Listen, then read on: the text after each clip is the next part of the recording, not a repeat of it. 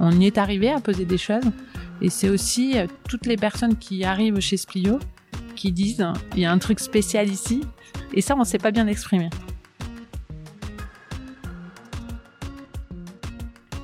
Salut, bienvenue sur Harmony Inside, le podcast qui t'aide à créer une culture forte pour ton entreprise et à réussir ta croissance.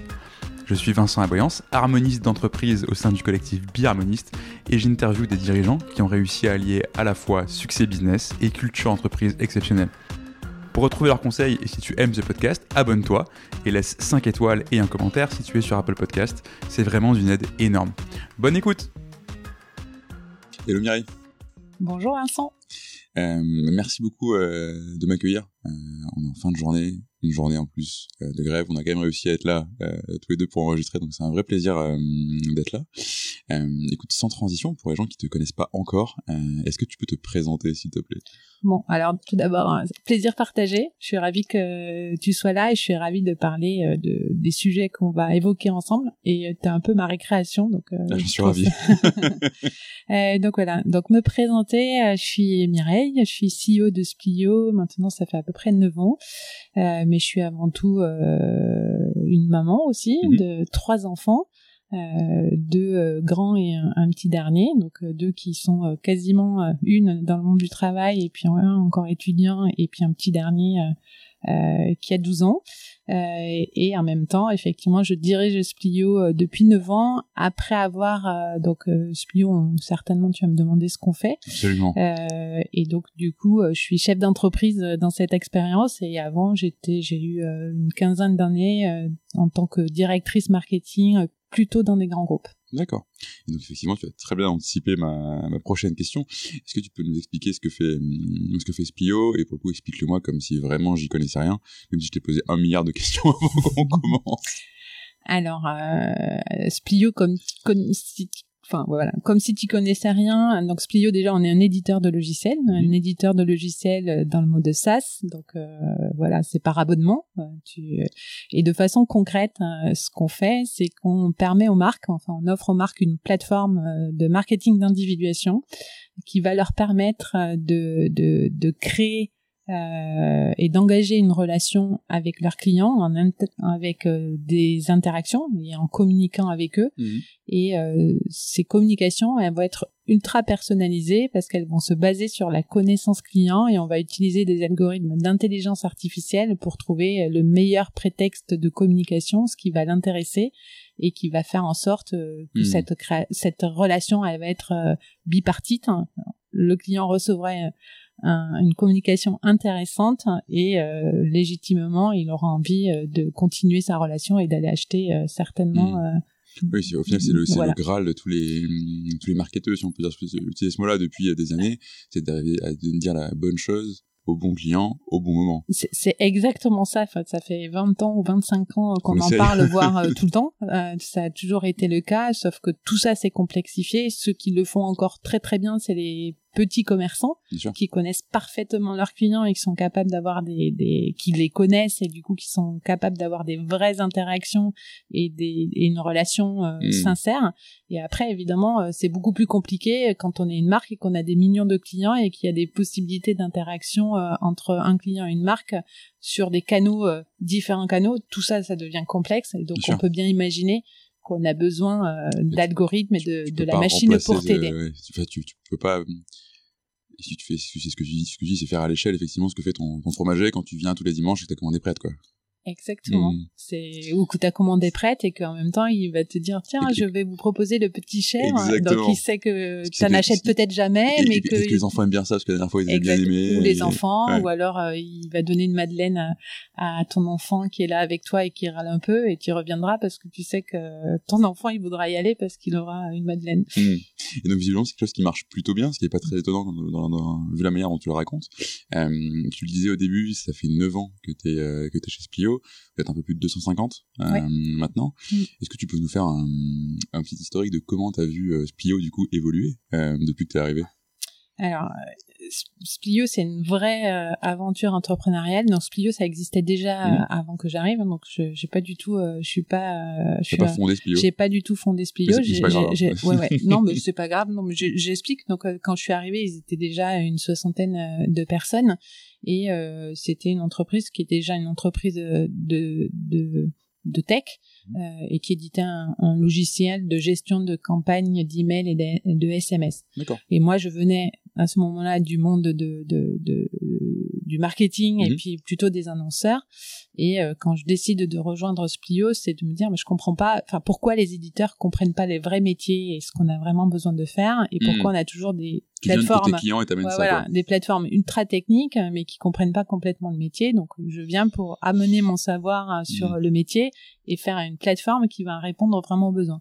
Et donc, à partir de là, euh, je découvre une entreprise qui est déjà dans plusieurs pays, qui manque de structuration, qui a un business model plutôt de service. Donc, la première étape, ça a été plutôt de structurer, Mhm. de transformer le modèle de service plutôt en un modèle SaaS, parce qu'aujourd'hui économique, ouais, Mhm. plus produit et, euh, et par abonnement, parce que pour, euh, pour, pour, pour des scaler, raisons, voilà, pour scaler, beaucoup pour des de raisons, scaler ça. oui, de, de, de sécurisation euh, du, du business, c'est plus simple. Donc il y a eu cette phase de transformation Mhm. qui a duré, euh, on va dire, les trois premières années. Ça, se tra- on transforme pas comme ça.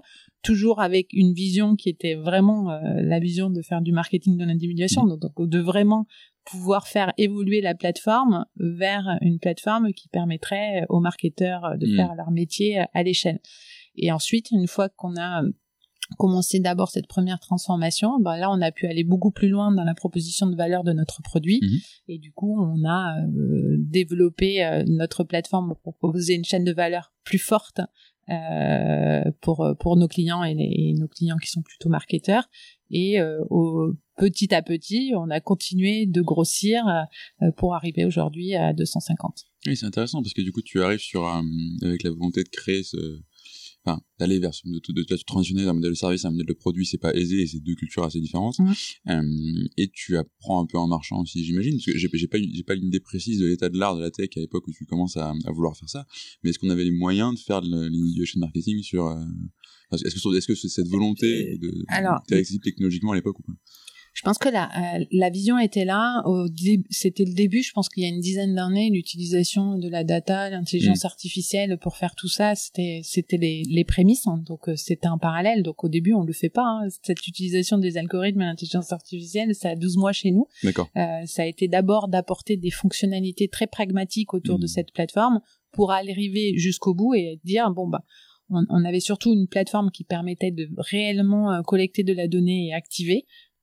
Je ne sais pas si c'est clair ou si c'est trop compliqué. Non, non. Et ensuite, on s'est dit, avec toute cette data, il faut à tout prix qu'on puisse l'utiliser et pour accompagner et aider nos clients marketeurs à mieux faire et à mieux choisir. Hmm. Donc euh, pour un bénéfice euh, double, hein, gagnant-gagnant, c'est-à-dire le, le client il, il, a, il reçoit des, des communications et des interactions beaucoup plus justes, beaucoup plus personnalisées, et du coup ça permet d'engager le client dans la durée. En plus, avec toutes les trois dernières années, euh, Covid euh, passant par là, euh, les, toutes les enseignes ont été très bousculées. Il fallait re- Donc, re- re- ouais, voilà. sa manière de faire du effectivement marketing. se reconcentrer sur son client Mhm. créer de nouveau enfin vraiment une relation euh, arrêter euh, de le polluer et être euh, beaucoup Ça. plus sain dans cette relation hein, c'est vraiment d'actualité et ça c'est très intéressant Hmm, ça devait être euh, oui, Voilà. effectivement un, un Voilà. beau challenge où tu as beaucoup de clients du coup qui sont des clients euh, enfin très B2C des marques qu'on oui donc clients c'est j'ai pas tous. précisé mais c'est des clients B2C hein. et du coup qui sont pour certains très brick and mortar aussi à, à l'époque et donc dans le enfin brick and mortar c'est qui ont des magasins concrètement parce que ouais, ouais. j'aime bien dire des, des mots compliqués et anglais évidemment après je me fais gronder euh, mais du coup tu, tu les as vraiment accompagné aussi dans ce, cette cette nouvelle manière de parler à leurs clients quand tu simplement ils peuvent plus aller en boutique parce que pendant deux ans il y a plus de boutique en fait Enfin, il y a eu beaucoup moins de boutiques Mm. et, et on voit quand même que les boutiques elles sont toujours présentes donc Bien les sûr. deux ans c'était vrai que pour certaines enseignes elles ont découvert euh, le monde de l'internet et du coup elles sont bien compris l'importance et la puissance et la complémentarité euh, avec euh, avec le magasin physique Mm. et nous dès le départ en fait il y a cinq ans c'était le premier le premier positionnement on a commencé à dire euh, mais vos clients ils sont dans les magasins et sur internet Mm. ou sur le et digital ils sont souvent Vous plus devez- souvent sur internet que dans vos magasins normalement et, et pas vraiment. Hein. Ah oui Statistique, pas du tout, en fait. Et ah, donc, ok, intéressant. alors pour des recherches, mais pas pour l'achat. D'accord. Donc euh, effectivement, le client, euh, il va beaucoup aller sur Internet pour rechercher, Mm. mais pas pour acheter. Donc au final, euh, il est Ah, finalement, il va finir son achat finalement plus en, plus en magasin. Et donc nous, ce premier positionnement, il était là, c'est-à-dire connaissez vos clients parce qu'en fait, vous pouvez pas les considérer vos canaux de façon isolée. Mm. Votre client, c'est la même personne. C'est Oui. la même personne. Vous pouvez pas avoir des stratégies de communication différenciées. Vous devez avoir une, une stratégie de Intégrale. communication client. Complètement. Et donc, du coup, pour, euh, pour revenir sur le, su- enfin, le sujet de, de ce podcast que tu connais, qui est la culture Ouais, ouais. entreprise, euh, du coup, finalement, tu as vécu, une- enfin, tu dois encore vivre une, une vraie ou même plusieurs phases de scale euh, Mm. de ton entreprise, de 60 à 250. À quel moment c'est devenu un sujet pour toi de la, de, enfin, la culture entreprise en tant que telle, euh, Mm. de- d'en faire quelque chose qui soit plus subi, mais quelque chose qui soit euh, utilisé, exploité comme un peu au final les data pour, pour, pour d'autres entreprises, quoi? En fait, je pense que pour moi, c'était aussi une, une des raisons du move. Quand je quittais les grands groupes, hein, en fait, euh, je pense que j'ai eu un parcours professionnel euh, hyper dynamique et hyper sympa où je me suis beaucoup développée à titre personnel euh, dans des compétences et dans des postes.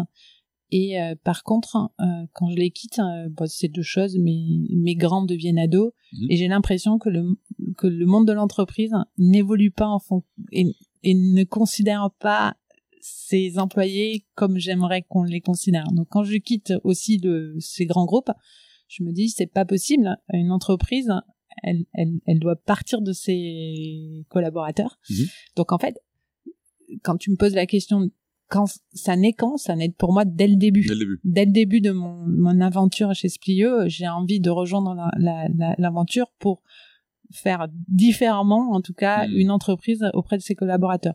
Est-ce que je l'appelle culture à ce moment-là? J'en sais rien. Par contre, pour moi, dès que je rejoins euh, Splio, j'ai envie effectivement euh, d'apporter une connaissance métier et, et- et aller amener un produit euh, qui va avoir un, un vrai sens. Mm.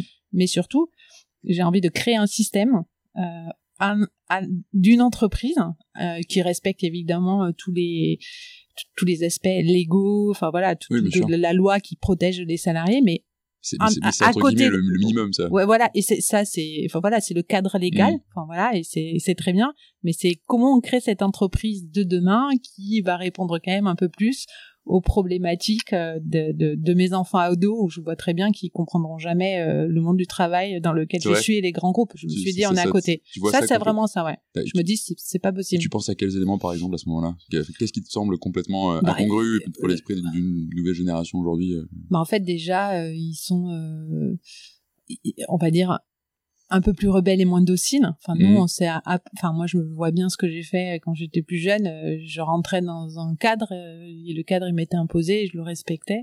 Donc, euh, ça, c'est il y a 20, 25 ans. Je, suis Mhm. un- je suis un peu, peu, enfin, voilà, quand je commence à travailler. Non, non, mais bien sûr. Mais Eux, je vois, je voyais pas ça sur, chez eux, tu vois. Je, Mm. je voyais très bien déjà des, des, des nécessités de curiosité, de toucher à plein de choses, de, de, d'être plus ouvert, enfin, d'être, enfin, voilà. Mais avec un point tout le temps commun, je pense, qui est euh, de se voir et d'échanger et de communiquer et de se retrouver. Enfin, Mm. voilà, je, je sens bien que ça, enfin, c'est social, quoi. Il y a un Oui, côté social. L'entreprise comme lieu social, finalement. Exactement. Et, euh, et je pense que les dernières années, on, enfin, on mis beaucoup plus ça en exergue, en fait. Mm. Parce qu'à la fois, on s'est rendu compte que pendant deux ans, on était très capable de travailler de chez nous, euh, et que globalement, ça se passe à peu près bien. C'est une entreprise où les gens n'arrivent pas à bosser chez eux, c'était un problème d'infra, enfin, c'est pas un Mm. problème de gens. Euh, et à l'inverse, du coup, le, les moments que tu passes au bureau sont de plus en plus des moments sociaux, de plus en plus des moments de, de- de- on se retrouve, on échange, et plus euh, viens m'asseoir à côté de toi, mais je fais mes mails toute la journée, quoi. Exactement. Et donc, en fait, pour moi, il y avait, enfin, il, il fa- il f- enfin, alors du coup, il fallait, il faut. Enfin, Mhm. c'est pas du tout encore. euh, Pour moi, de- déjà, c'est, c'est, ça sera jamais fini. Mais euh, il, il faut inventer quelque chose. Il faut Mhm. et, euh, et je le voyais aussi dans mes jobs euh, que j'occupais parce qu'en fait, euh, on, on embauche des personnes plus jeunes. On voit bien qu'il y a des attentes un peu plus différentes. Euh, je pense que moi, euh, alors, je regrette pas du tout tout ce que j'ai fait, mais euh, je me suis galérée quand même. Maman Ouais. de trois enfants petits et, et finalement le parcours professionnel que j'ai eu font que j'ai quand même fait pas mal de sacrifices à titre perso. Euh, et je, je pense que c'est qu'on veut plus faire aujourd'hui, en fait. et et je voyais bien que euh, moi je les avais faits et que je pouvais pas demander à des personnes dans mon équipe de les faire parce qu'en fait je trouvais pas ça juste Mm, mm. et Je je, trouvais pas normal qu'on le demande. Mais oui, et c'est pour c'est un, un vrai sujet. c'est- Mm. alors Là, on digresse un peu, mais celui de la, des- des- de la politique familiale dans les, dans les Ouais, entreprises. c'est plein de choses. Bah, je sais que ma titre personnelle, j'ai décidé de devenir euh, indépendant le jour où j'ai un collègue qui a eu, un, un ami qui a eu un enfant et qui au bout de 11 jours, il est reparti au, au boulot. Et euh, bah, à l'époque, c'est pareil, j'étais dans un grand Mm. groupe. Et j'étais en fait, juste je- le jour où j'ai envie d'avoir des enfants, je veux pas ça pour moi. Donc, euh, non, quoi. Ouais. c'est pas possible. donc, donc, ça veut dire que euh, il y a des besoins Mm. qui sont peut-être euh, les mêmes qu'avant. Je pense pas que les besoins ont évolué, mais finalement, nos parents et même moi, parce que je me mets un peu dans cette génération-là, euh, bah, on s'est plié à des choses. Hmm, c'est plus affirmé, peut-être. Ouais. euh, Et donc aujourd'hui, il y a eu une, sorte de transition, et après, euh, il faut trouver le juste équilibre, hein, parce qu'en fait, euh, on peut pas non plus euh, Non, avoir euh, tout et, et, et, rien donner en échange. Et, c'est là le fait d'avoir un cadre, une culture, enfin, de sais comme on Voilà. veut, va te permettre justement de dire, bah, c'est comme ouais, ça. voilà. quoi. Et donc quand ça, donc pour moi, je viens chez Splio euh, toujours avec ça. Enfin, pour moi, Splio, c'est clair que c'est un double projet. C'est un projet ouais. euh, business, parce que de toute façon, s'il n'y a pas de boîte, il n'y a pas de projet business, bah, enfin, du coup, il y a, elle n'existe pas. Non, bien sûr. Mais euh, je porte et j'incarne un projet euh, qu'on appelle, euh, nous, on lui a donné un nom, Smart Working. Et pour moi, c'est très important. Donc en fait, euh, ça c'est ça a toujours été là. Et si Mm. je reviens à ta question du début, quand ça a commencé, ben je suis arrivée toujours avec cette ambition là. C'est un peu plus formalisé euh, euh, parce qu'en fait tu peux toujours attendre de le faire. Hmm, Donc euh, je pense que la limite ça a été une sorte de taille, c'est-à-dire que Mhm, d'accord. tout début. euh, ben, en fait, euh, c'est bon, je portais, euh, j'incarnais, euh, je connaissais tout Mm. le monde, c'était assez facile. On va dire jusqu'à 150 personnes, c'est assez facile d'avoir des hein. interactions euh, euh, tout pays, parce qu'on a plusieurs pays. Mhm. Euh, et donc, on, le, on est capable de, de, de, de comprendre à l'échelle individuelle euh, et de de- d'adapter. Après, ça commence à être un peu plus compliqué. Il y a aussi toute la période Covid où là, quand on commence à être à distance, on n'est pas tous ensemble, euh, on continue de recruter. Là, c'est plus, plus Là, tu vois- compliqué. là- on là, voit moins vois si les, ça on- craque ou pas. Exactement. On voit, on voit moins les personnes. Donc là, c'est là où on s'est dit, on grossit. Mm. Euh, Il y a eu aussi euh, la dernière acquisition 100 personnes. On s'est dit Ouais. là, il faut poser les choses. Donc là, on s'est dit bon, là, il faut quand même commencer à les formaliser, les poser davantage. Euh, et euh, on, on, on y est arrivé à poser des choses. Et c'est aussi toutes les personnes qui arrivent chez Splio qui disent il y a un truc spécial ici. Et ça, on sait pas bien exprimer. Donc- oui, oui, ah, je vois ce que tu veux dire. Oui, oui. On a traduit, on a posé aujourd'hui des choses Mm. euh, qui permettent. euh, mais il y a quand même. Il y a un truc dans l'air que. Ouais, il y a un truc dans l'air qui, je pense, euh, on n'arrive pas bien à craquer, D'accord. mais qui est vé- réellement vécu. Et ça, c'est assez sympa quand t'as une personne qui, qui, qui, qui vient et qui arrive et qui te dit au final, c'est mieux que ce qu'on m'a décrit. Ah oui, ça, c'est génial. Et donc, ça se vit. Ça souvent l'excès inverse de, promettre beaucoup aux candidats et de pas tenir les promesses qui la pire chose que tu puisses faire en fait parce que enfin tu mets Mm. tout- tout- tous tes efforts sur le- la vitrine il y a rien derrière Mm. quoi, complètement Mm. euh, alors oui effectivement ça fait Mm. très plaisir en tant que Ouais, en- ouais, en, c'est tant que dirigeant d'entendre ça ouais, Ouais, franchement, euh, c'est sympa. et donc du coup tu, tu me parlais de ce projet euh, Smart Working parce que c'est vrai qu'effectivement même quand on s'était appelé pour préparer ce- cet épisode tu m'avais dit bah, on mesure pas le succès qu'au succès business euh, Mm. ce que je trouve génial pour le coup Mm. euh, ce projet Smart Working du coup c'est quoi et il y a quoi dedans? Enfin, concrètement Bah. ça, ça, à quoi ça ressemble? Donc en fait ce projet Smart Working il est hyper vivant donc euh, ça c'est un un je, je, je l'ai lancé un jour euh, je sais plus je crois il y a trois ans en début d'année non mais c'est clair euh, c'était notre nos j'en avais un peu assez que ça soit toujours un peu sur le côté ou jamais suffisamment Mais a cadré a- ou Il n'y encadré a pas de deadline pour faire pour formaliser Non, mais il y aura jamais de ça. deadline, ça, c'est sûr, mais partent, quoi. Mais, à la euh, fin ouais en fait c'était pas en fait on le traitait on le faisait mais jamais dans un cadre jamais Mm. complètement formalisé donc un jour je me suis dit bah voilà dans ces objectifs et on savait pas vraiment ce que j'allais enfin ce qu'on allait y mettre mais on s'est dit il faut qu'on y consacre du temps et Mm. il faut qu'on finisse par définir euh, ce ce qu'il y a dedans ben ça ça nous a pris un, un, un peu de temps et on l'a fait de façon hyper collaborative Mhm. on a profité euh, effectivement euh, euh, on avait commencé avant le projet d'acquisition euh, des 100 personnes et donc on l'a continué euh, pour pouvoir euh, post-acquisition euh, euh, bah, en faire quelque chose de, commun, enfin de, de se dire comment on l'adapte.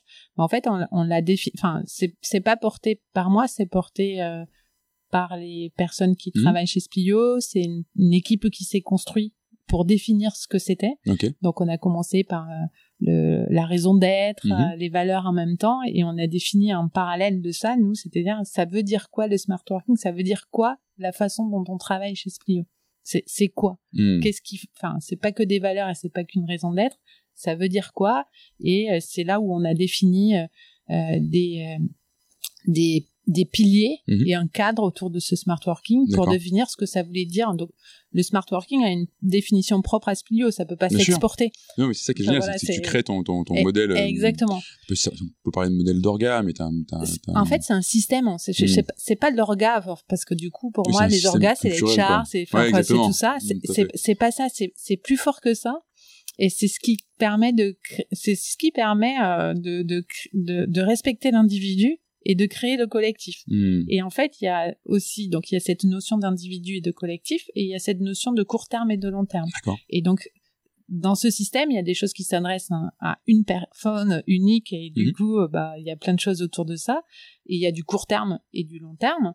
Et il y a des choses qui sont beaucoup plus, ouais, des choses qui, qui plus sont à l'échelle- plus- de l'organisation Ouais, à l'échelle de et- l'organisation et du coup euh, qui vont s'adresser à tout le monde en Mm. même temps et ensuite euh, il y a des décisions aussi qui vont être faites euh, où on va prendre en considération l'individu au sein du collectif ou le collectif euh, et versus l'individu Hmm. et c'est assez intéressant Ouais, ça bah, crée ça- un système ça oui. crée des des, des donc on l'a formalisé donc on, en- on tout est pas fini parce que ça va tout Mais c'est tout vivant, temps, de toute façon. Enfin, autant, voilà. l'entreprise continuera de vivre et de grandir, hein, ce genre de choses a vocation à Ouais. évoluer, j'imagine. Exactement. Et aujourd'hui, on l'a aussi. euh, euh, on est- moi, j'aime bien m'appuyer sur des données, donc on a aussi euh, lancé, mais ça c'est vraiment très récent. Une fois qu'on a, comme on a posé des piliers, on a lancé notre premier euh, questionnaire, enfin Mhm. survey On en est où? engagement satisfaction voilà pour euh, donc il y a le, le, le fameux NPS euh, Mhm. INPS pour mesurer la, la note globale et ensuite on a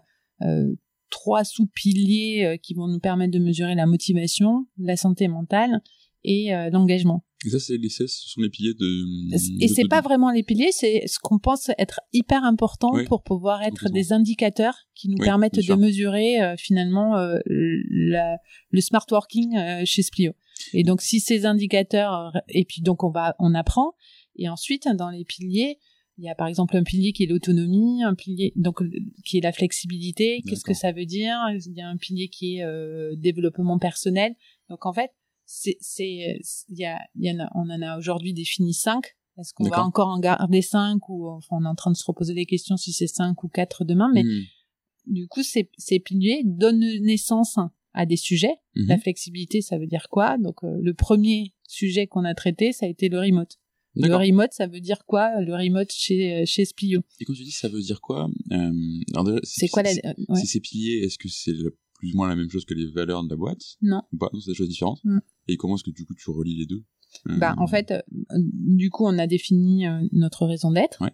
Ensuite, on a défini collectivement notre nos valeurs. Mhm. Et ensuite, on a défini qu'est-ce que ça voulait dire travailler chez Splio Mhm, et quelle était notre. En fait, la base du smart working, c'est euh, quel est mon degré de liberté versus mes responsabilités. Finalement, euh, c'est c'est presque des Mhm. principes éducatifs, mais Ouais, bien sûr. tu vois, C'est toujours des énormes sujets quand tu Exactement. Et du là, coup, hein. qu'est-ce que ça veut dire euh, Je te donne, moi, je suis prête à te donner plein de libertés, mais en échange, euh, il faut certaines responsabilités. et Tu t'engages sur quoi? Et Hmm. donc, ça veut, pour pouvoir faire ça et que tout le monde se comprenne bien, c'est donner le cadre. Hmm. Et donc, le cadre minimum pour que tout le monde puisse euh, avoir l'opportunité de s'exprimer dans une liberté assez euh, simple. J'aime bien prendre le mes- le- l'exemple du euh, du. On n'a pas de chance là. On a- je- je- là, ça fait concrètement, pour ceux, qui- pour ceux que gens ne voient pas, ça fait 15 secondes qu'on se regarde en disant, il y a du bruit, hein, oui, il a- il y a du Ouais. bruit, on va continuer de parler. Non, non, je, je, je ça, Ouais. on fera au mieux, mais si vous entendez une petite sirène, bah, c'est Voilà. les, les aléas des enregistrements. L'exemple que je donne, euh, qui, qui, est, qui est un peu complexe à comprendre, mais euh, enfin pas forcément à comprendre, en tout cas à, à, à rendre concret Mhm. et, euh, dans une entreprise, c'est pour moi un groupe de musiciens de jazz. Ils ont une, une partition, donc ils ont quelque chose de collectif qui leur permet de jouer un, un, un super morceau Mhm. ensemble. Et à la fois, ils ont quand même une liberté individuelle euh, d'aller faire et de sortir, euh, enfin de rester dans le morceau mais d'aller faire Ça, un, truc de génial Hmm. euh, qui peut soit amener tout le groupe vers un, un- quelque chose, soit tout seul, ce musicien, s'il sent qu'il sort, il va rentrer dans le dans, le dans le dans le cadre et dans le morceau. Et c'est ça en fait, c'est comment ça on le traduit Hmm. pour que chaque personne au sein de Splio sache ce qu'il peut faire euh, dans son autonomie complète. Euh, cette latitude d'improvisation et, exactement. et où s'arrête le, le, le cadre et à quel moment tu, tu, tu, tu joues plus en rythme avec les autres. Quoi. Exactement. Ouais. Et donc c'est pour ça que c'est toujours un, un fameux mélange d'individus et de collectifs. Et donc nous on l'a défini et on a trouvé aussi un mode, euh, euh, on va dire pour le définir, qui est assez sympa.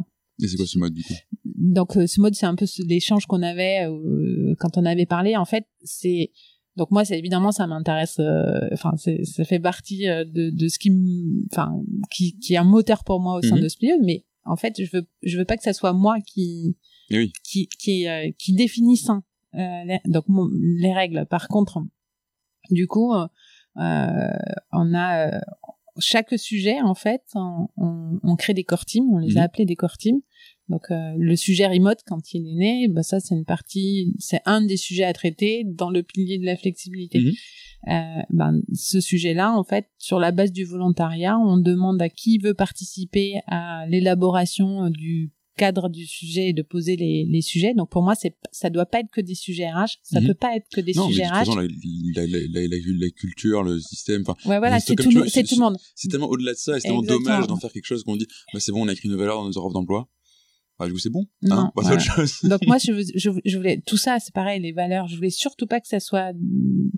Alors évidemment que le DG ou les fondateurs, ils influent euh, forcément puisqu'ils transmettent euh, dès le départ euh, plus ou moins ce qu'ils sont, ils incarnent quelque chose, donc ils incarnent et ils transmettent et Mhm. donc ça se diffuse certainement.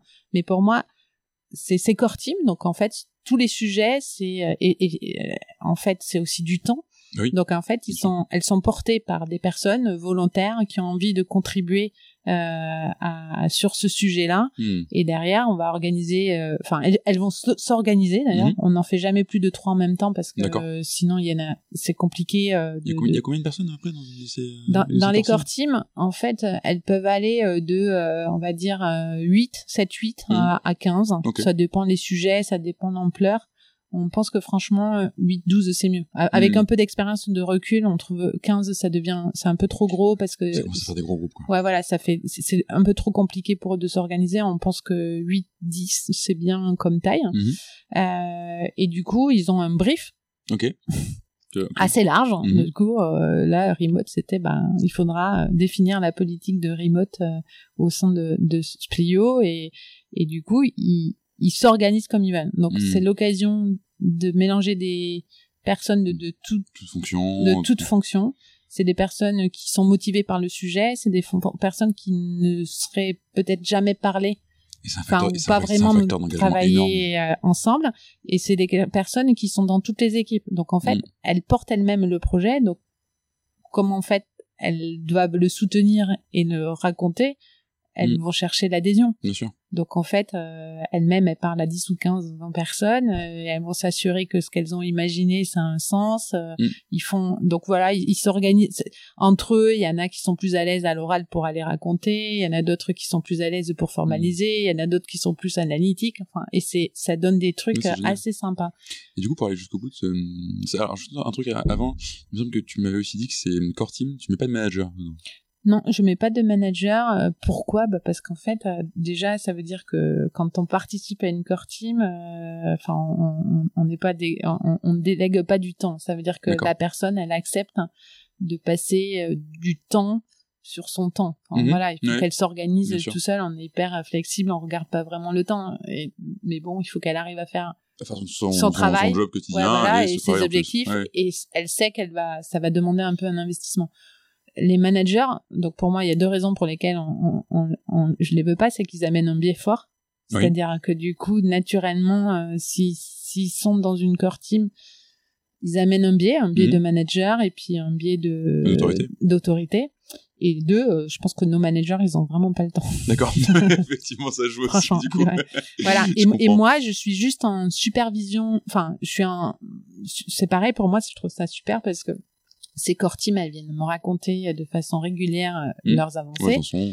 et moi je vais être là pour faire des arbitrages pour Bah, dire euh, non sûr, bah, c'est ça euh, c'est sympa mais euh, on va pas pouvoir se le payer ou Mm. euh, ça euh, enfin voilà pour faire des arbitrages ou des ajustements pour juger le moment où c'est suffisamment avancé pour que ce projet là on le présente au Comex et que le Comex euh, se dise ok on le présente après au manager et si les managers sont ok on le présente à tout le monde enfin Mm. voilà pour avoir un, un- euh, et c'est aussi pour moi l'occasion d'avoir des interactions avec des personnes euh, Ah, a priori pas forcément, euh, non. bien sûr. et, et je trouve ça de boîte, super je peux plus bosser en, en, en one-man avec tout le monde. non Et en même temps, c'est enfin, c'est un rôle qui est hyper important de ce rôle de, de- de sponsor, en fait, de ces Ouais, projets. voilà. Effectivement, tu arbitres quand c'est possible, et c'est ton rôle de, de, Ouais. de dirigeance.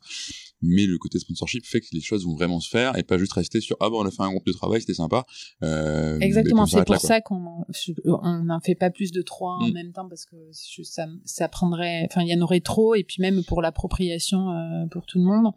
Euh, et franchement, c'est super. J'ai des interactions avec des personnes, euh, j'aurais jamais eu aucune interaction et, et c'est hyper chouette pour elles et pour moi de se découvrir. Sûr. Franchement, c'est génial. Et justement, pour aller au bout du process, t'as un... Et j'ai quand même une personne dédiée euh, avec moi qui s'occupent que de ça. qui s'occupe de toute la partie CSR et, et, et smart working. Ouais, ça, ça quand même, enfin c'est un, bon Ouais, les, les chouettes ce Ouais, job, mais il faut être aussi euh, hyper câblé, et Ouais, bien hyper sûr, smart, euh, Mm. parce qu'en fait, moi, je peux pas être, euh, je suis à des temps de passage, Mhm. et cette personne-là, elle va être beaucoup plus dans la, dans, dans la, un peu plus, euh, Plus de temps, et ouais. peu plus, elle va pas rentrer dans l'heure, mais elle va les aider à partager les bonnes pratiques de core team passé pour leur dire attention là vous perdez un Mm. peu je vous devriez aller voir un tel pour donc enfin voilà on va rassembler pas mal de de, de connaissances hein, pour que lorsqu'on lance Mm. une core team une nouvelle elle parte avec C'est cette des continuité et qu'elle Ouais, s'appuie sur voilà. l'expérience Ouais, du passé exactement. et pas réinventer la roue à chaque oui, fois. et puis après, il y avait, enfin, c'est quand même, dans les premières core teams, c'était des gros sujets, euh, la raison d'être, les. Ah valeurs, enfin, voilà, la définition du, du smart working, tout ça, c'est, il faut que ça toujours avoir une cohérence, la mesure de l'engagement, enfin, Mm. tout ça, ça Et là, tu nécessite. bourgeonnes de plus en plus sur des sujets de plus en plus concrets. Ouais. J'imagine que tu, parlais, c'est tu parlais du remote, etc. Ouais. Et euh, du coup, est-ce que tu as, un, un exemple de d'une réalisation d'un quelque chose qui a été mis en place, un rituel, enfin ce que tu veux, tu vois, qui, qui Bah. est sorti de ça pour qu'on voit sur, sur quoi Bah, ça, de- ça, du ça coup, débouche. concrètement, il y a le remote qui a été défini et Ouais. du coup, tout le monde a adhéré à la politique remote. Il y a le, aujourd'hui, il y a le flex office. Tu vois, Mhm. comme il y a une politique de remote assez souple, il y a un flex office qui est quasiment lié. Mhm. Il y avait une problématique de langue.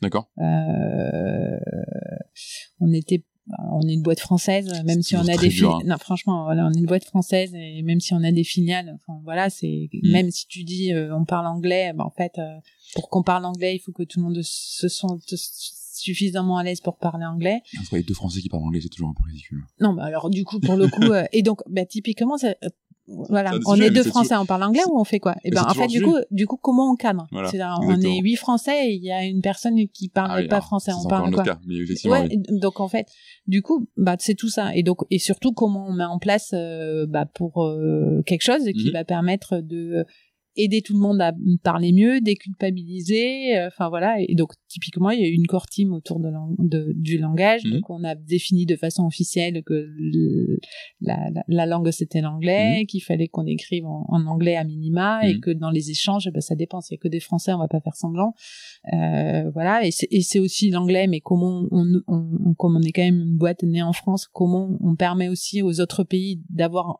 qui eux parlent par définition euh, mieux anglais. Oui, c'est vrai, c'est ce que tu ouais, remarques. ouais, franchement, oui, bah parce que du coup, quand tu les engages, ils savent que le moyen de parler avec toi, il va falloir qu'il y ait quand même une Oui. passerelle. Donc, ils parlent généralement bien mieux anglais euh, dans les filiales que Mm. que le que en France, parce qu'ils sont recrutés euh, quand même pour ça, Oui, tu qu'on puisse tu échanger. recrutes déjà en anglais. Ouais, il y a, y y un critère ouais, de, de recrutement. Et, euh, mais comment on leur permet d'apprendre aussi à parler français ou, Mm. euh, ou, euh, ou espagnol ou, ou peu importe. Bah, tout ça, ça, et concrètement, derrière à ça, ils mettent en place une, une- quelque chose, enfin, un, un, un process, et c'est eux-mêmes qui l'ont défini parce qu'en fait, les formations classiques ou les choses comme ça, et puis ils mettent en place des rituels. Donc en fait, à un moment donné, il peut y avoir un jeu, un Pictionary qui est organisé euh, dans tous les pays en même temps, en anglais. Hmm. Il n'y a rien d'obligatoire, il va qui, il a- qui a envie, et euh, ça permet à tout le monde d'avoir un, un- un échange un peu amusant. Enfin Mm. voilà, et ça c'est eux qui décident de ce qu'ils font ou pas et comment ils l'organisent. C'est Donc il y a des petits rituels comme ça euh, qui sont qui sont faits. euh. Enfin voilà. Et tu vois, je- je- je- Les rituels. euh, Enfin, euh, tu me tu me posais la question. non, c'est très clair. C'était juste pour avoir un exemple, euh, tu vois, parce qu'on est sur des choses qui sont intellectuellement et conceptuellement assez, enfin, c'est assez, c'est Mm. très conceptuel dans la, Mm. dans, la- dans la manière de le formuler. Ça ne peut être que comme ça quand tu es sur un système humain avec autant de, Mm. de ramifications, de, de, de complexité, etc. Mais du coup, c'est toujours intéressant de voir si tu écrases un peu le, la, la pyramide, bah, qu'est-ce qui, qu'est-ce qu'il en reste comme, Ouais, et du, et du coup, incarné, quoi. Ouais, voilà. Et donc là, on est en train de dire, bah, c- 2023, quel sujet on va remettre? Mais en fait, on les choisit pas nous. On a demandé à tout le monde euh, qu'est-ce qui était le plus important pour Hmm. vous? Et, et voilà, il y a des sujets. Et, et en fait, ça sera jamais fini. Il y a quelque chose qui fonctionnait bien euh, jusqu'à présent et on voit bien que ça fonctionne moins bien et on voit que finalement c'est vraiment un sujet qui ressort et bah du coup il va falloir le re-questionner Mhm. euh, et du coup pour le re-questionner bah on va l'ouvrir et on va dire euh, bah, qui a envie de participer euh, Mm. à, à, à ce sujet-là. Et chaque fois qu'il y a une core team qui, qui en- se finit, bah on, voit comment on en- enfin, quel est le, Quel le sujet d'après, euh, ouais. Et en même temps, c'est Et elles n'ont pas toutes les mêmes durées, elles n'ont pas toutes. euh, voilà. Et c'est extrêmement simple, parce que ça te permet aussi de d'être en, en anticipation sur euh, des choses qui peuvent mal se passer, parce qu'au final, enfin, Mm. enfin, ça va très vite, tu vois, tu te dis, ah ben, j'ai- fait à un moment T ce travail-là, j'ai passé un an, un an et demi, deux ans, ma boîte a changé, et, je- et dans ma tête, cette, cette case était cochée. Et au final, tu te rends compte que ça va pas, et, et ça te permet d'être en, en, en veille, en anticipation Ouais. constante, et de pas attendre le moment où ça craque, et tu te rends compte qu'en fait, il y avait un énorme problème, quoi. Ouais, mais c'est mouvant, c'est jamais coché. Exactement. Enfin, Et- tu, vois- tu et, là, typiquement, la politique remote, elle a été mise en place parce qu'elle a été définie en septembre. Mhm. Mais en fait, on est en train vraiment de l'éprouver. Mm. Même si finalement, euh, pendant le remote, c'était plus ou moins, enfin, tu vois, pendant le. Covid, euh, on était plus ou moins tous. Mais finalement, on s'est tous accommodés d'une, situation. Il y a beaucoup de personnes qui reviennent sur cette politique. C'est comment ça, comment ça continue, comment tu donnes une flexibilité, une sorte de liberté, mais comment tu continues à créer l'engagement? Est-ce qu'il Mm. y est toujours? Est-ce que du coup, euh, tout le monde se sent dans, dans, bah voilà, c'est, c'est, c'est, c'est jamais figé. Mm. Donc, euh, c'est ça qui est aussi passionnant. Bien sûr. Et je reviens, tu vois, sur un truc que tu as dit euh, au début, et c'est un, un parallèle que j'ai envie de faire avec le, le métier que vous faites, en fait, chez, Mm. euh, chez Splio. Il y a ce côté de l'individu dans le collectif. Tu- en, en market, du coup, tu as le, le- enfin, ce que tu appelles Mm. l'individuation marketing, le fait de avoir une relation unique avec chaque client et lui Mm. apporter la bonne chose au bon moment. Est-ce que, euh, par transposition, tu as cette réflexion-là aussi vis-à-vis de tes, euh, de tes collaborateurs?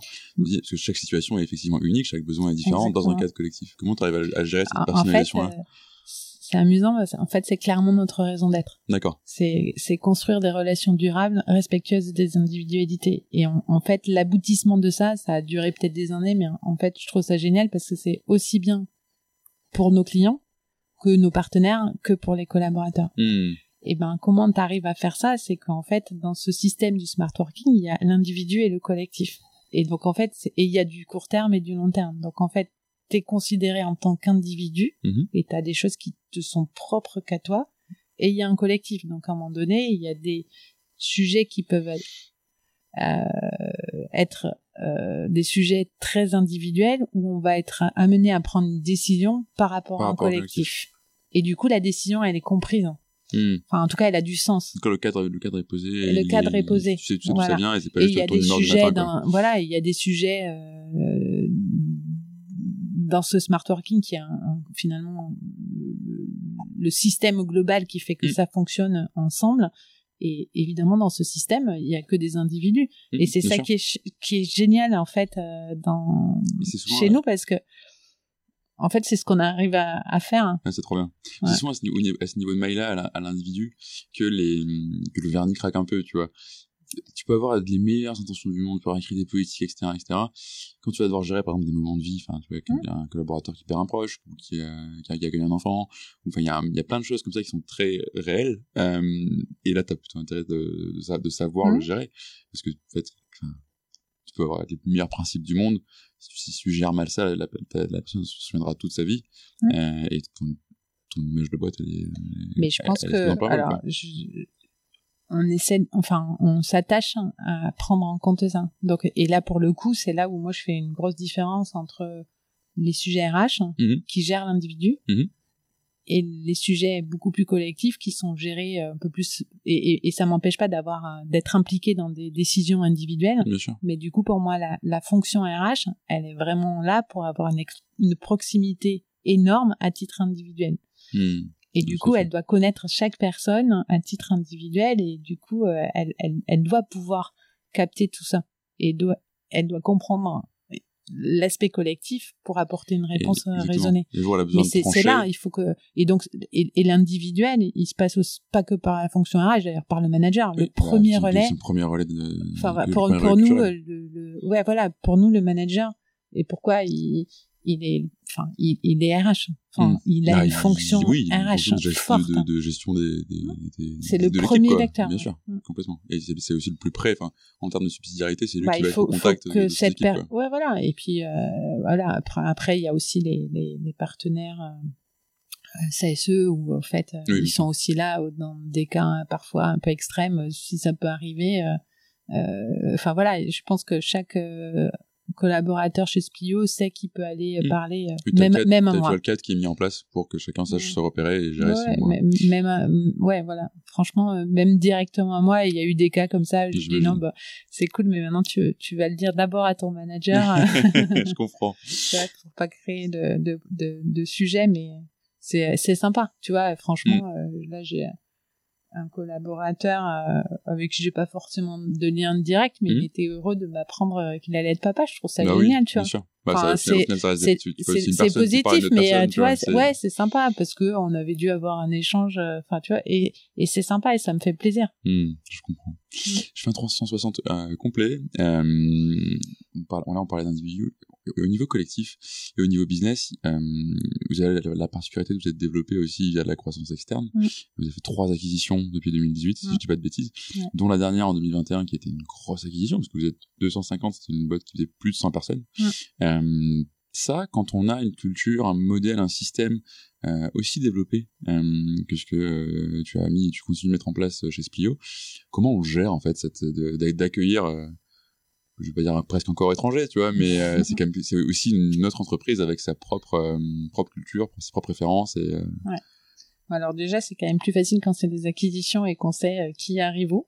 Euh, les deux premières, elles étaient euh, petites, donc euh, finalement, tu, tu parles d'individus et, et donc euh, la première, GoWanto, ils étaient huit, donc c'était euh, plus facile parce que tu Mhm. peux clairement traiter et, et gérer le sujet individu. et, et on, on- c'est super cool parce que euh, la plupart dont les trois fondateurs sont restés. Et évidemment euh, on rôle aujourd'hui euh, euh, chez Spio euh, euh, et c'est vraiment Mm. chouette de les avoir Ils et ils s'épanouissent et ils sont restés ouais ouais tu, tu, tu et- voulais ce, ce chiffre un peu sempiternel de deux acquisitions sur trois ne crée pas de valeur parce que juste la, la alors nous elles ont toutes créé de Voilà, la valeur je, je, je- Non, mais j'ai justement, pas- c'est- je vois pas de bois autour de ça c'est mais c'est ça qui est intéressant parce que t'as ouais. toujours des, des histoires un peu d'horreur d'acquisition où t'attends juste de vester tes parts et tu t'en vas quoi. Enfin, Non, bah, ils, pas le non, non, non, ils, sont- ils sont là et je pense que chacun d'eux euh, enfin, ils étaient différents et ils ont trouvé leur place et leur rôle euh, au sein, au sein de, de Splio.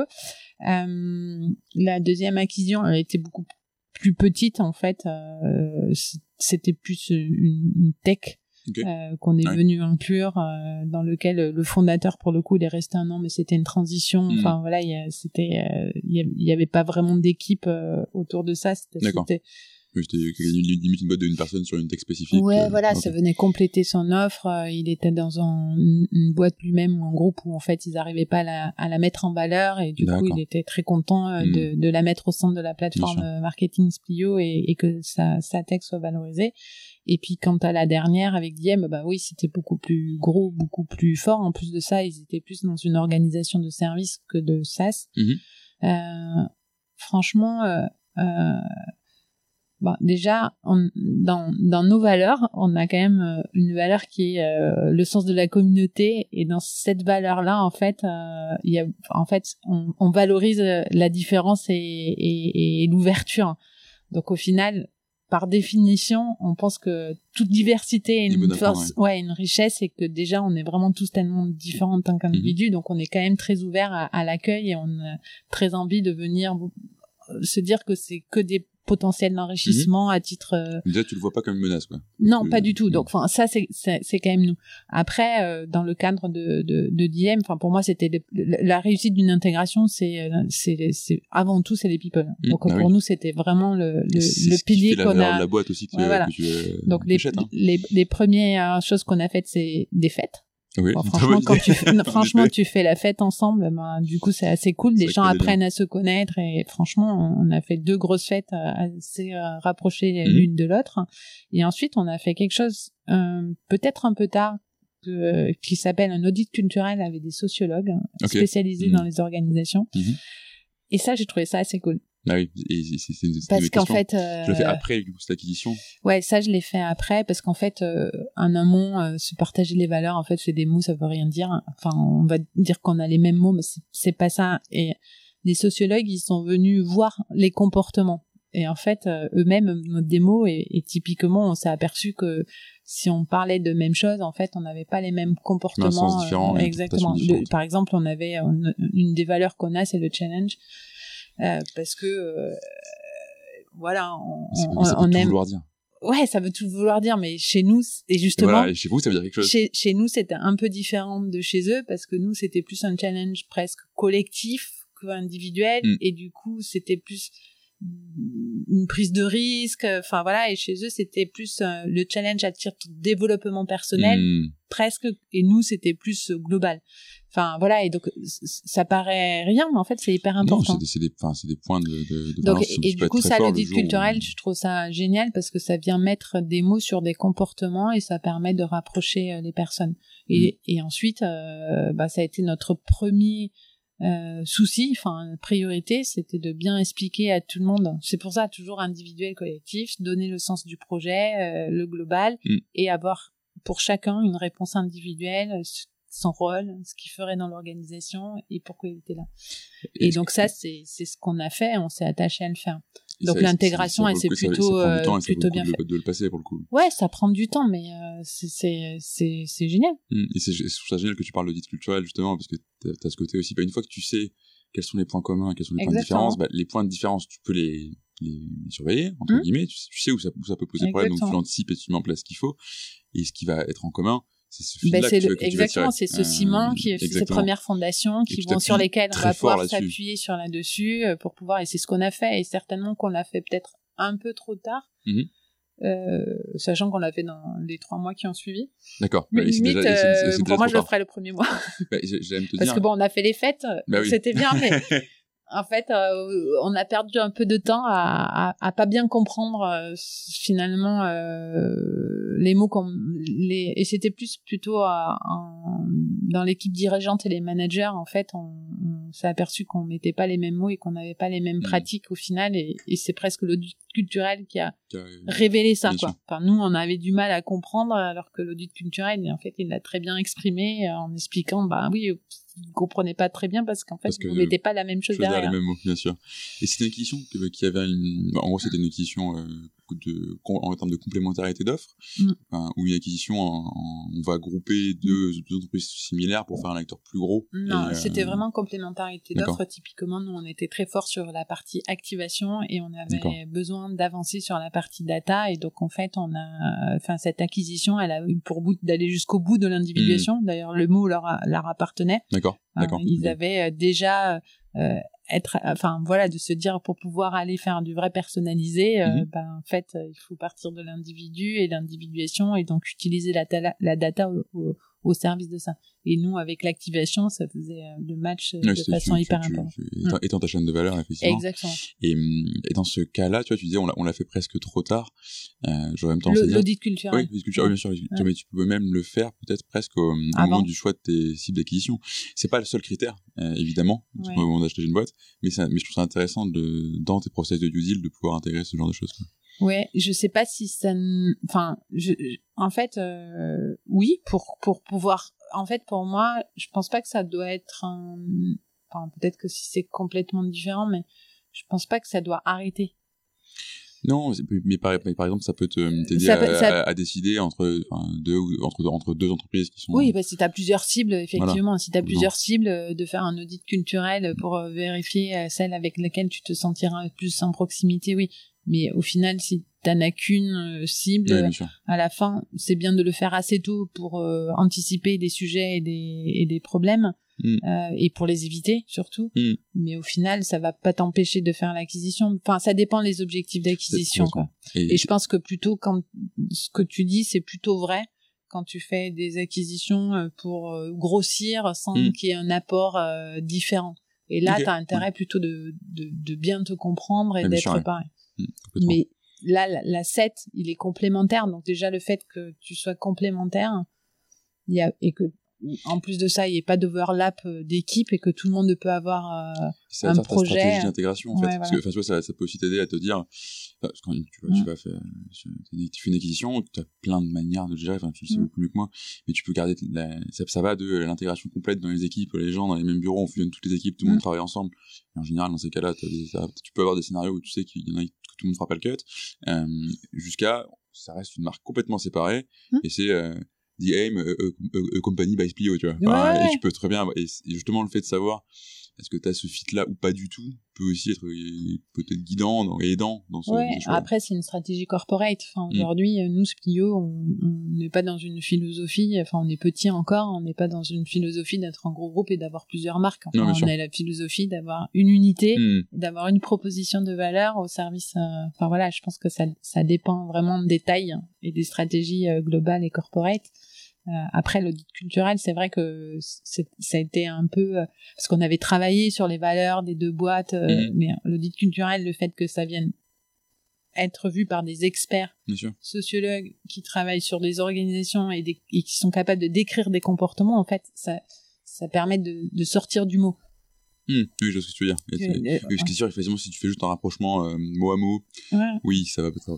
peut Et puis peu même difficile. quand les équipes elles travaillent parce que le, le, le- effectivement la, la, la, la, post acquisition on a créé une core team mélangée Mhm. justement Ah oui. euh, pour pour revalider les valeurs ensemble pour les créer pour redéfinir le, la raison d'être tu vois pour aller jusqu'au bout de tout ça en fait comme nous on l'avait à peine initié chez Splio on l'avait pas formalisé complètement en fait on, on, on a dit bah on va en accélérer enfin mais au final euh, l'audit culturel, il a apporté beaucoup de choses sur euh, les mots parce qu'ensemble, les équipes, elles sont presque polissées.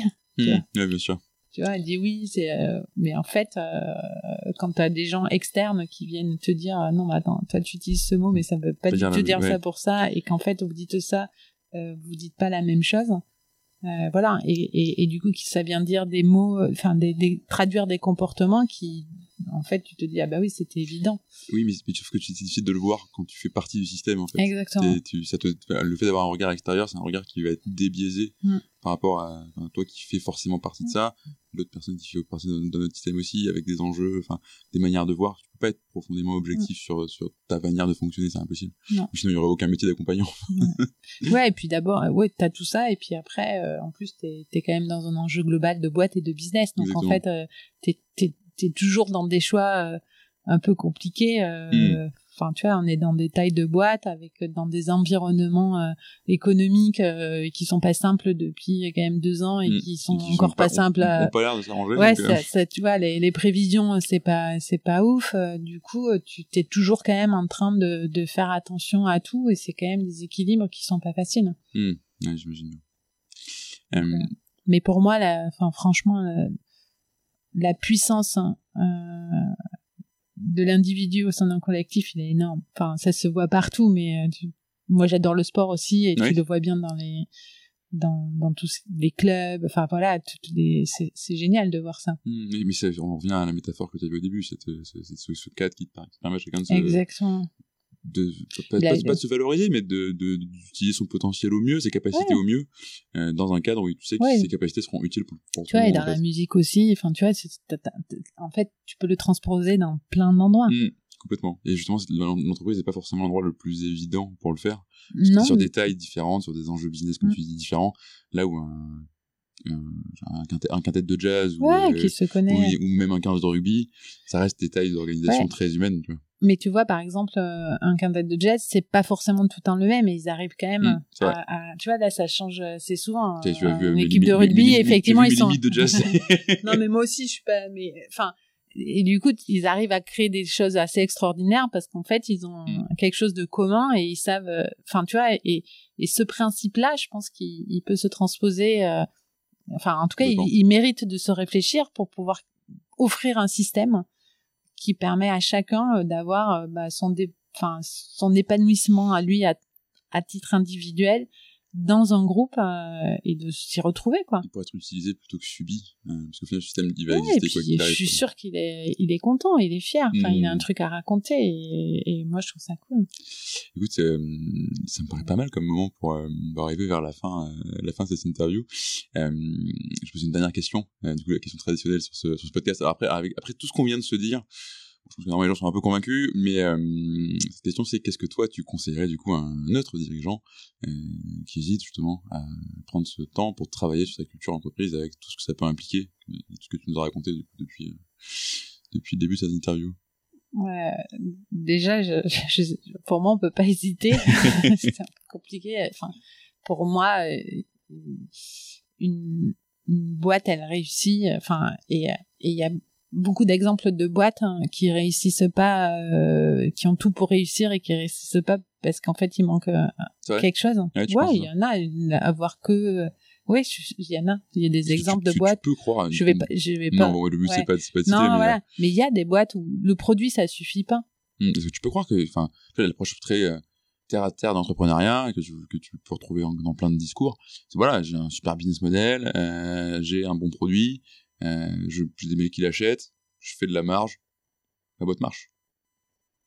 Bah, pour moi, une boîte, c'est pas ça. Une Voilà. boîte, c'est clairement un collectif et euh, c'est euh, une aventure humaine dans laquelle euh, il y a des personnes qui font tout ça. Et donc, euh, ce que tu décris, ça marche peut-être un temps, c'est peut-être un, un coup. Tu vois, ça marche 50, tu fais un exit et t'es content, mais est-ce que Ouais. t'es content de ce que t'as as créé quelque chose, t'as gagné de l'argent? Est-ce que t'as créé une vraie boîte dans laquelle t'as fédéré des personnes autour d'un projet? Je- Dans ce cas-là, je pense pas. Non, complètement.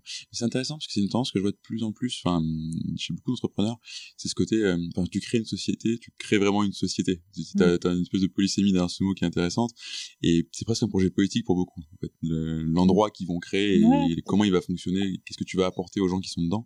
Mm. Euh, je sais pas si c'est quelque chose que tu que tu partages ou pas, ce côté presque politique en fait de, de l'entrepreneuriat.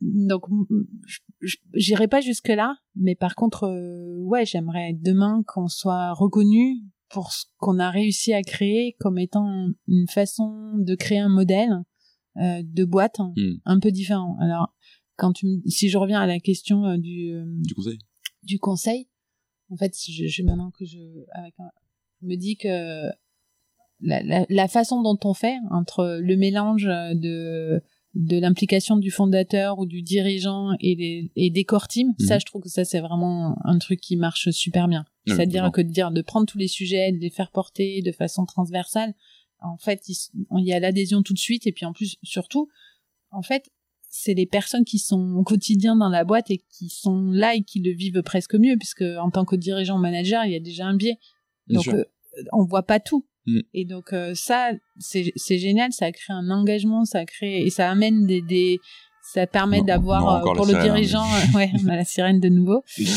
et après euh, l'aspect politique euh, je sais pas si c'est politique mais moi j'aimerais effectivement qu'on se dise demain euh, Splio bon c'est super on, Mm. on a une plateforme du marketing d'individuation qui aide les marques à faire c'est- très bien Voilà. mais on, on est reconnu et on peut aller expliquer euh, ce qu'on a fait autour de, de- du smart working dans lequel on embarque tous les sujets RSE aussi Mm. euh, qui sont hyper importants à chacune des échelles et on a créé une sorte de système et de framework euh, et du coup on est capable d'aller raconter et aider euh, d'autres boîtes à, à comment l'initier en partant de ce qu'ils sont quoi Et ça, c'est pour c'est un vrai sujet, ça m'inspire encore une autre question. Excuse-moi non, non, non, mais carrément, c'est hyper cool. Euh, souvent, tu vas le voir, tu vas voir ça, des, des entreprises qui, je, je dis pas que c'est le cas de Plio, hein, mais t'as des entreprises qui, des fois, sont, font des choses extraordinaires. Et tu le sais pas. En fait, Ouais. avant de, de- avant de rentrer, euh, moi, je, je le vois quand je fais des podcasts, tu vois, on Ouais, me mais je- on rencontre ça. Je vais voir, je sais pas, le site web, les offres. Je fais oui, ok. Mais bon, enfin, en général, c'est des gens géniaux qui me, qui me font les, les, les, les, intros. Donc, je, Mhm. évidemment, je prends les trucs et je, et je parle aux gens, je fais, ah ouais, c'est Mhm. trop bien. Mais on ne sait pas du tout vu de l'extérieur. Comment tu valorises justement ce, ce, toute cette différence, tout ce modèle, euh, pour que ça, se, ça soit un se sache, tu vois. Bah en fait pour moi ça se saura que par les employés qui le raconteront. J'ai Hmm. pas du tout envie de marketer quoi que ce soit. Et chez Spilio on le markete pas du tout et on le marketera pas. Enfin j'en sais- je, j'en le marketera pas parce qu'en fait si, pour moi c'est finalement que si eux-mêmes ont envie d'en parler et de le raconter que ça a un sens. Je sais pas si c'est la job, marque et donc nous on le fait pas. Enfin, et, et franchement on communique sur rien et en fait j'ai- on- est-ce que ça nous sert ou ça nous dessert? J'en sais rien, mais en tout cas, euh, il y a, y a, ça permet quand quelqu'un arrive chez Splio et qui dit euh, c'est encore mieux que ce qu'on m'a surpris. Ouais, j'entends. Ouais, et donc au final, et, et en fait pour moi ce qui est important c'est ce que tu vis. Euh, Est-ce que ça nous dessert certainement un peu sur du recrutement, Mhm. c'est plus dur, euh, enfin voilà, mais moi j'ai pas envie d'en faire un outil euh, marketing de com. Parce que ce- oui, et ce qui, un- il y a aussi un garde-fou pour le garder sincère. En tout cas, part. exactement. Et, et, et, et si les collaborateurs, ils ont envie, ben qu'ils le fassent. Et, Ouais. et donc euh, pour moi, c'est plus sincère un, un post euh, de leur part ou une communication de leur part ou euh, ou un, quelqu'un qu'ils vont coopter ou Mm. euh, enfin voilà, je, pré- je- ça, pour moi c'est plus sain. Hmm. Merci beaucoup, euh, Mireille. Ben, avec plaisir, c'était sympa d'échanger avec toi. Et puis à bientôt. Merci.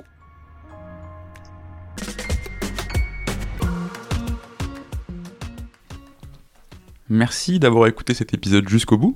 Si vous êtes là, c'est sans doute que ça vous a plu. Si vous voulez nous aider, n'hésitez pas à partager cet épisode euh, à votre boss, à votre ami qui veut monter une startup depuis toujours, ou à toute personne qui pourrait être intéressée par la culture entreprise. Vous pouvez aussi vous abonner sur Apple Podcasts, Spotify ou toute bonne application de podcast.